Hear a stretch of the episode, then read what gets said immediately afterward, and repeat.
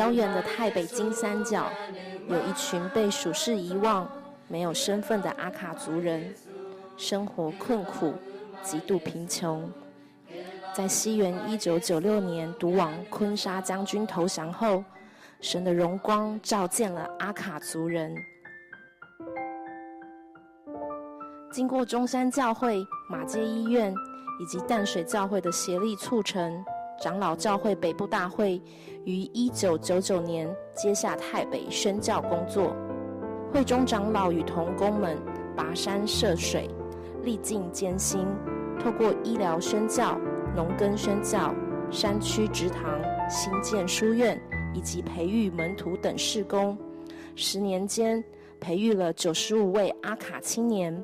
并开设了二十五间的教会。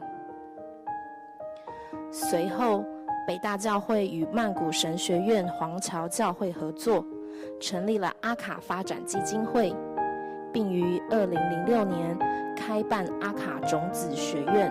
二零零七年，在基金会的建地上完成金三角阿卡宣教教育中心，让山上的孩子们在此学习成长。当时的长老说：“给他们一个机会，将要因神而改变他们的命运。”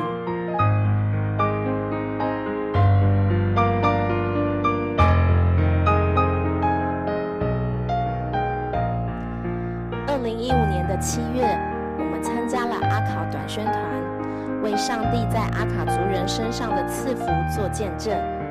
我们怀着好奇的心去到清圣。现在却以无比敬畏的心，要来跟大家分享上帝的美妙。抵达中心时已经是晚上，孩子们正准备着欢迎晚会。晚餐的时候，看见桌上是二菜一汤，想着说还有菜没有上吗？信主长老却说：因为你们来，今天特别加菜。随后的每一餐都是一菜一汤。还有把泡面炒一炒当主菜的，我们心想：这些正在发育的孩子们，这样的营养够吗？接着晚上要梳洗，才发现竟然是用雨水洗头，用地下水洗澡，而盥洗间及厕所狭小脏污，蚊虫多到让人无法进入。孩子们干脆就露天围着毛巾洗澡，他们似乎一点也不在意。当天晚上的欢迎会十分热闹，传统服装的表演及舞蹈非常的棒。会后，孩子们熟练的收拾干净，一点也看不出他们的疲惫和不耐。第二天的户外活动课程，我们从台湾带过去的道具，让孩子们玩得尽兴，也让他们的笑容更加开朗。还有热闹的音乐课程。我们跟着学习乌克丽丽、直笛和口琴，也跟着他们一起哼哼唱唱。美妙的歌声伴随着音乐，时间仿佛就在这个时候静止了。孩子们在练习时非常专注，一有空便自己勤加练习。原以为短暂的音乐课程或许无法让他们完整学会演奏。但在最后一天演出却令所有的人感到惊艳。和谐饱满的旋律，配合整齐划一的动作，美妙的乐声响彻山林。阿卡的孩子们用专注与勤奋，让我们欣赏了一场极为动人的演出。还有孩子们的手工艺课程，我们一起做了许多的扇子。十字架的串珠，还有许多的拓印笔袋，每个小朋友他们的用色都非常鲜艳，好看极了。在这里的每一天，我们都强烈感受到孩子们的真挚以及勤奋。他们到底是怎么做到的呢？这里的环境比起台湾并不算好啊。在中心里，我们睡的已经是被压扁的小床垫。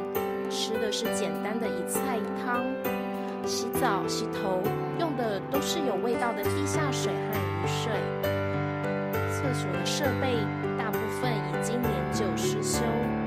从台湾来的大家都被蚊虫叮咬得满身红肿。看着孩子们游戏时十分欢乐，学习时专注认真的表情，在比对环境的不足，我们本来很心疼孩子们受苦了。但是，在培灵会的夜晚，圣灵充满在我们当中，神叫我们看见孩子们仰望上帝的心了。当夜牧师讲到的时候，他们眼中闪烁着光芒；祷告的时候，孩子们心中有感动的，就来到台前祷告。当他们低下头时，纯真的脸庞流下了被神的爱给触动的眼泪。虽然不知道他们的生命经历，但我们相信。他们渴慕神，来到了上帝面前，他们寻找到了上帝的爱。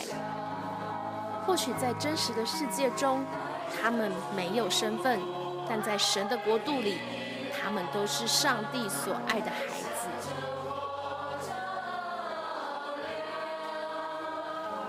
这一次的阿卡短宣行，我们参观了原居部落，也了解了前辈们宣教的辛苦过程。在中心与孩子们相处短短几天，我们清楚地感受到，孩子们凭借着对上帝的敬虔，他们不再忧烦，不再困苦，这让我们更加敬畏上帝，信靠上帝。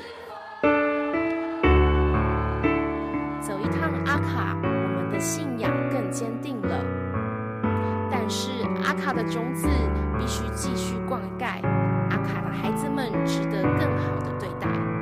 请让我们依循上帝的旨意，继续给予阿卡中心支持的力量，让上帝的爱持续照亮在那些真心仰慕上帝的孩子们身上，好吗？爱和感动不是口号和欣赏这支影片而已，我们的爱和关怀为阿卡中心的学生们付出更多更多。愿上帝祝福。